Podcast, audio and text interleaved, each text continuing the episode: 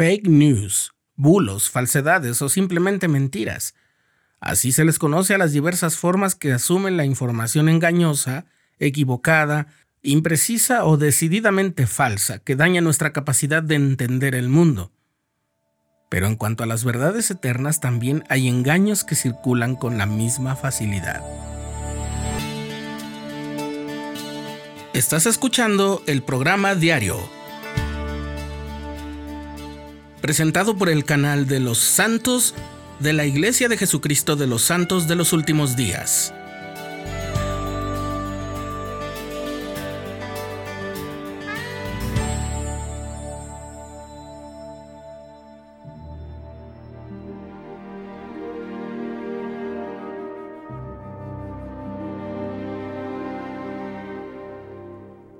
Hace poco aprendí una palabra nueva, de esas que solo usan los investigadores muy especializados.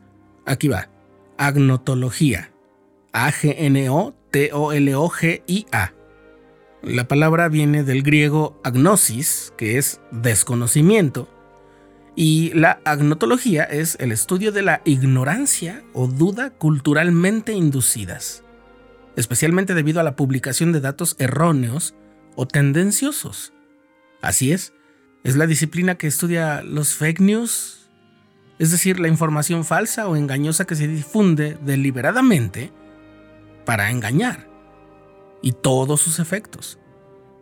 Por supuesto, los medios masivos de comunicación tienen un papel preponderante en la difusión de la información, y por desgracia, la verificación de la veracidad y la validez de la información difundida no ocurre antes de su difusión, es el receptor del mensaje el que carga con la responsabilidad de validarlo, comprobarlo, verificarlo, o si no tiene los recursos para hacer todo eso, puede simplemente creerlo o no creerlo. Estar informado adecuadamente con datos verídicos es un derecho mundialmente reconocido, pero espiritualmente también es una condición para el libre ejercicio de nuestra conciencia, para que tomemos las mejores decisiones en beneficio de nuestra vida y de las demás personas. Actuamos en virtud de la información que poseemos. En el plano espiritual también hay engaños que usan los mismos vehículos que el resto de los contenidos, los medios de comunicación, las redes sociales. Satanás, que es el padre de todas las mentiras, incita a los corazones de las personas para difundir mensajes que por su frecuencia, insistencia y amplitud en su difusión pueden confundirnos, distraernos aturdirnos y engañarnos acerca de nuestra naturaleza divina, nuestro propósito en la vida y nuestra identidad como hijos de Dios. Si caemos en el engaño, la desesperanza está a la puerta, junto con la tentación y todas sus dolorosas consecuencias. En la Conferencia General de octubre de 2004, el presidente Dalin H. Oaks, que entonces era miembro del Quórum de los Doce Apóstoles, habló de cómo Satanás trabaja para engañarnos las tres formas en las que el adversario nos engaña, según lo enumeró el presidente Oaks en ese discurso, se pueden también apreciar, por supuesto, si hacemos una agnotología espiritual a los medios masivos de comunicación, incluidas las redes sociales.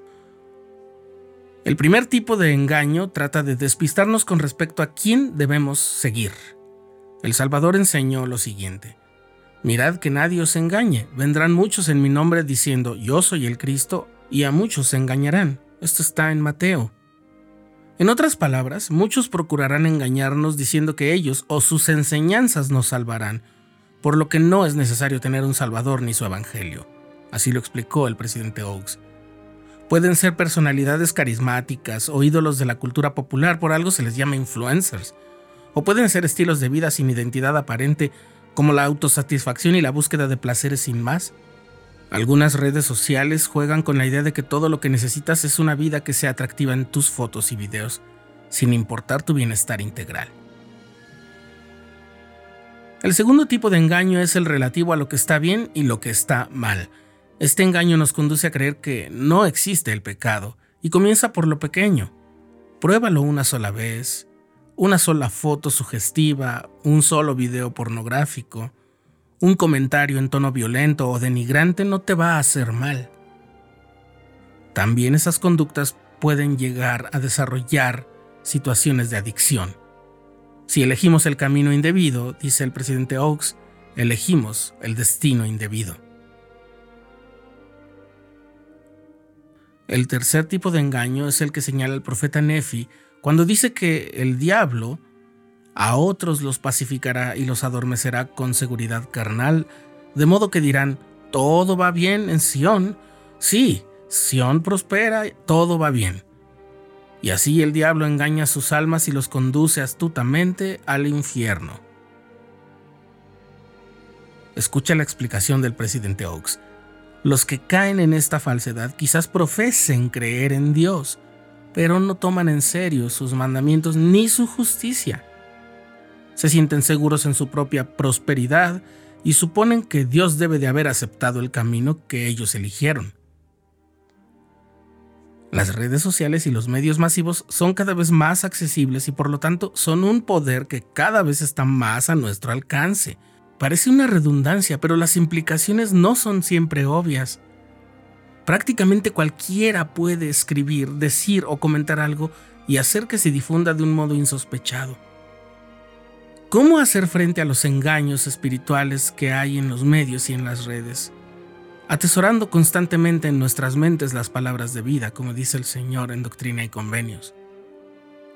Al leer constantemente las escrituras tenemos presente el modelo de la verdad y podemos discernir la diferencia entre los contenidos engañosos y la verdad que proviene de Dios.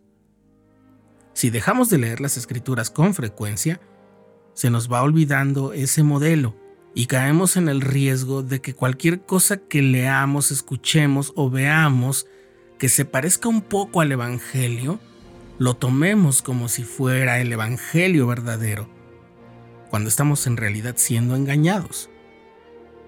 Además, al vivir los mandamientos nos aseguramos de tener la guía del Espíritu Santo, que es una ayuda invaluable que no nos podemos dar el lujo de no tener. Requiere poner siempre mucha atención y estar vigilantes, pero sí es posible detectar y mantenernos a salvo de la desinformación espiritual, de los engaños del enemigo de toda rectitud.